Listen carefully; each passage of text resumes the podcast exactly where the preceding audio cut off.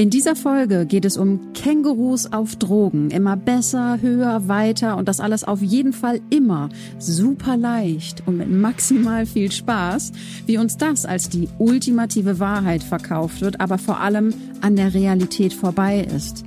Wenn du Bock auf mehr Real Talk und Bodenhaftung im Business hast, dann bleib dran. Viel Spaß. Deine Marke braucht deine authentische Persönlichkeit und Stimme. Der Name ist Programm. The Mighty and Bold. Die Mächtigen und Mutigen. Erschaffe ein Zuhause für deine Marke, aus dem heraus du mit Klarheit und Selbstbewusstsein in die Welt trittst. In diesem Podcast zeige ich dir mit konkreten Tipps und inspirierenden Stories, wie du sichtbar wirst durch Personal Branding, Design, Copywriting und einer starken Website, um mehr von den Kunden anzuziehen, für die du das Perfect Match bist.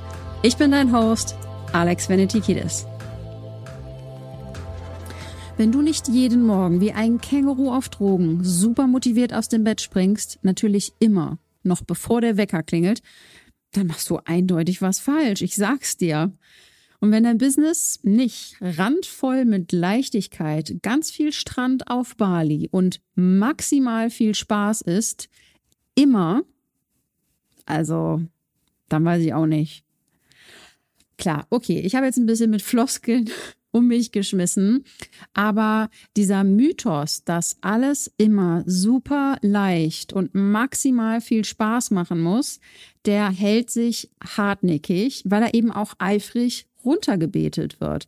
Meiner Meinung nach ist er aber absoluter Bullshit und er schürt vor allem auch die wunden Punkte von vielen Selbstständigen, denn man fühlt sich dann und denkt halt dann auch, ich muss was falsch machen, ich bin wohl nicht gut genug und ja, wenn ich so hakelige Zeiten habe, wenn mir Dinge schwerfallen, wenn es mal irgendwie mühselig ist, dann sollte ich mir mal überlegen, ob das überhaupt alles noch das Richtige ist. Und ja, das ist leider genau das, was einige Coaches Trainer so von sich geben. Und ich finde, das ist gefährlich. Und klar, ich habe jetzt diese Folge mit einem Witz so ein bisschen gestartet und ich schmunzel da auch drüber. Aber auch wenn du jetzt und davon gehe ich ganz stark aus, nicht eine Person bist, der man bei jedem Schritt im Business immer das Händchen halten muss, sondern du natürlich auch einen starken Charakterzug in dir hast, dich auf den Hosenboden zu setzen und durchzuziehen,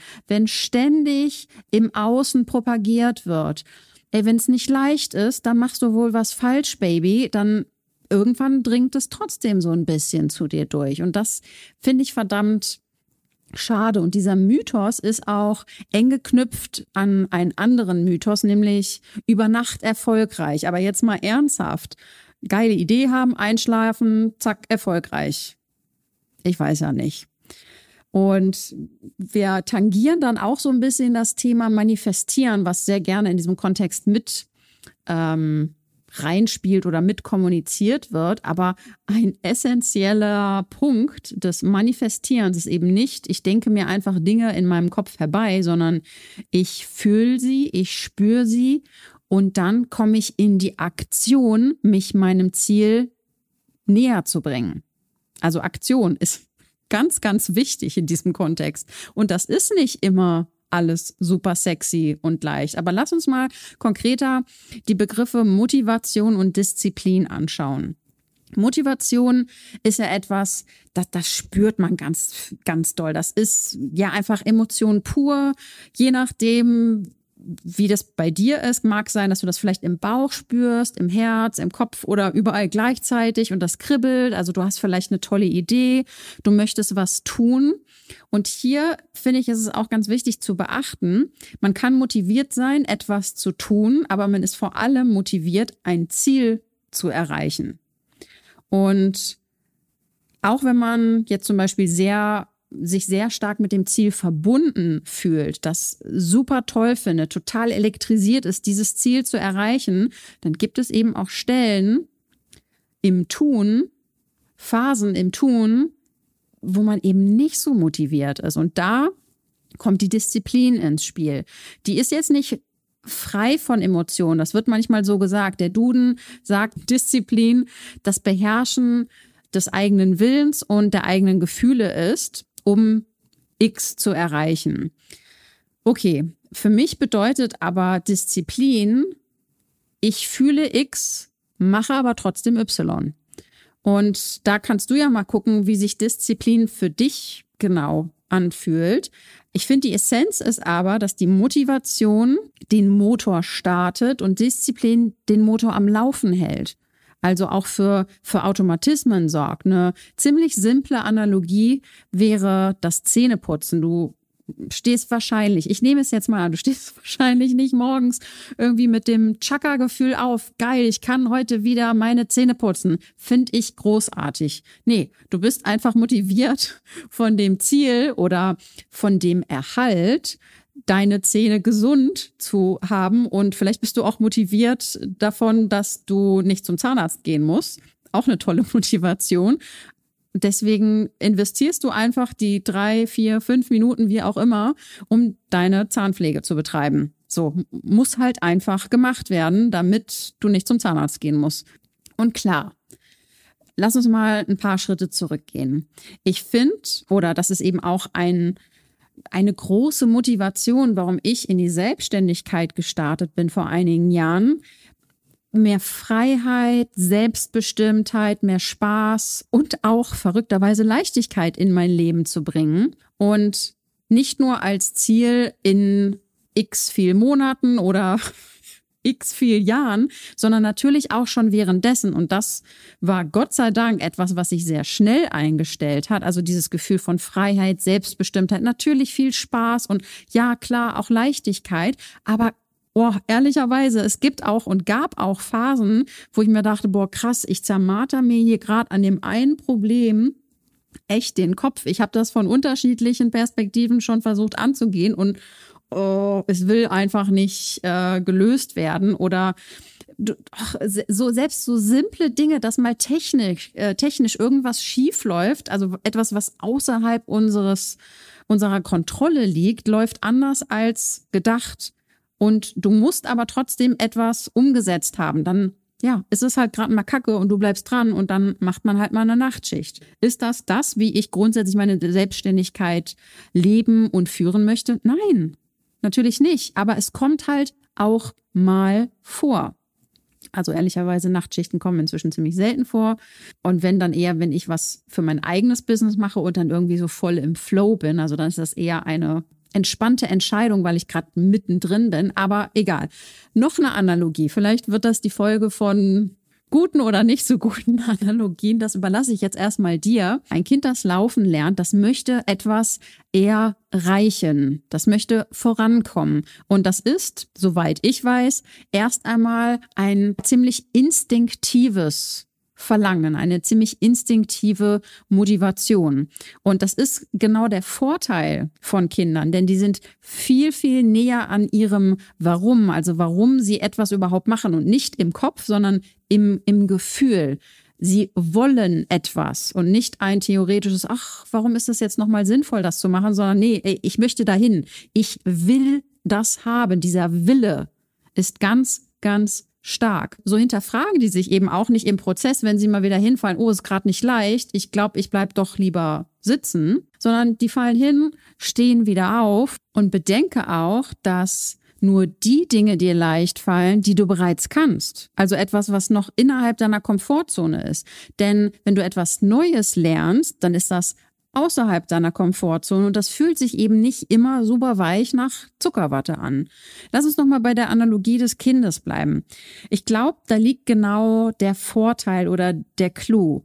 In dem Alter hinterfragt man eben nicht auf einer, ja, bewusst logischen Ebene, ob das jetzt gerade sinnvoll ist, was man macht oder ob sich das leicht und spaßig anfühlt, sondern in dieser Phase ist ganz viel instinktive Motivation vorhanden, also ganz viel Wille.